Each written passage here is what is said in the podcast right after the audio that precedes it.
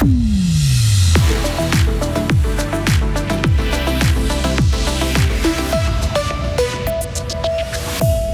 Cette historique UBS rachète Crédit Suisse pour éviter une faillite et une crise financière. Mais que se passera-t-il pour les salariés? Pour le moment, c'est silence radio. Plus légèrement, nous parlerons poussins et batraciens dans ce journal. Les premiers sont à voir, comme chaque année au musée d'histoire naturelle de Fribourg. Des barrières évitent au second d'être écrasées. Et puis des gros nuages ce matin, du soleil ensuite, maximum 13 degrés. Les jours suivants s'annoncent changeant. Lundi 20 mars 2023. Bonjour Sarah Camporini. Bonjour Mike, bonjour à toutes et à tous. Cette historique UBS rachète Crédit Suisse pour 3 milliards de francs. Hein. Oui, après des jours de spéculation et un week-end tendu, deux conseillers fédéraux, les présidents des deux banques et les responsables de la Banque nationale suisse et de l'autorité de surveillance des marchés, la FINMA, sont venus devant la presse hier soir pour expliquer cette transaction. C'est la meilleure solution, a déclaré Alain Berset, pour éviter une faillite, voire pire encore, Karine Baumgartner. Pire, c'est-à-dire une crise financière de grande ampleur, comme le craignait le Conseil fédéral. Il approuve donc cette transaction, l'option la plus sage, selon lui, pour établir la confiance. Et le gouvernement appuie même très concrètement la démarche avec une garantie de 9 milliards de francs accordés à l'UBS. Le but est de réduire les risques encourus par le numéro 1 bancaire, le numéro 1 bancaire qui pourrait prendre le contrôle d'actifs susceptibles de subir des pertes. Mais conséquence, la Suisse n'aura plus qu'une seule grande banque, une concentration que les autorités voulaient plutôt éviter depuis la crise financière de 2008. Marlène Amstadt est présidente du conseil d'administration de la FINMA.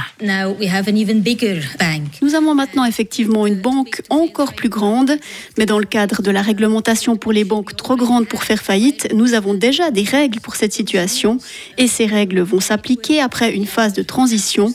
Cela signifie que les exigences de capital et de liquidité vont être proportionnellement augmentées. La Banque nationale suisse pourra aider les deux banques avec un prêt jusqu'à hauteur de 200 milliards de francs. Oui, quant à l'avenir des emplois, UBS et Crédit Suisse sont restés très évasifs hier, Karine. Effectivement, et ce n'est pas pour rassurer l'Union syndicale suisse et l'Association suisse des employés de banque. Elles veulent la création d'une task force pour veiller à la sauvegarde d'un maximum de postes. Et ça en fait beaucoup. Rappelons que Crédit Suisse représente 16 700 emplois en Suisse, 50 000 dans le monde. Mais en octobre dernier, la banque a déjà annoncé la suppression de 9 000 postes, dont 2 000 dans notre pays. Merci Karine. Et de leur côté, les partis gouvernementaux sont très critiques suite à l'annonce du rachat de Crédit Suisse par UBS. Côté PS, la colère domine. Selon son co-président, rien n'a changé depuis la crise financière de 2008. Tout le système est malade. L'UDCL parle de décisions managériales fatales qui mettent en danger des milliers d'emplois. Les Verts craignent que cette fusion entre les deux grandes banques représente un risque encore plus grand pour la place financière helvétique. Et enfin, pour le centre, cette transaction était toutefois nécessaire pour redonner confiance sur les marchés financiers et protéger l'économie suisse. Une actu nettement plus légère maintenant, Sarah. Les poussins, les poussins sont de retour au musée d'histoire naturelle de Fribourg. Hein. L'exposition est ouverte au public depuis ce week-end. Il est cependant obligatoire de réserver un créneau horaire pour s'y rendre. Lors de ces cinq prochaines semaines, environ 250 naissances sont attendues dans les couveuses. Catherine Pfister-Asper, co-curatrice de l'exposition, nous explique le processus pour avoir des poussins. Alors, on va surtout chercher des œufs avant que ce soit des poussins. Donc, les œufs, on les reçoit d'une ferme bio, une ferme avicole bio. Euh, on les met ensuite en couveuse chez nous. Ils passent 21 jours en couveuse et puis ensuite les œufs éclosent et les poussins sortent et c'est comme ça qu'on a des poussins au musée.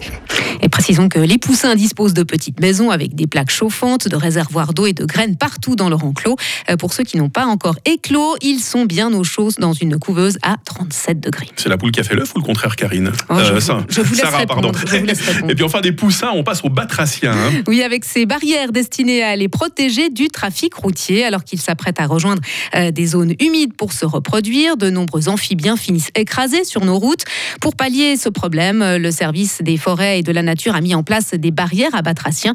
Les amphibiens sont alors retenus lors de leur migration et tombent dans des seaux euh, qui tous les matins sont contrôlés et vidés de l'autre côté de la route.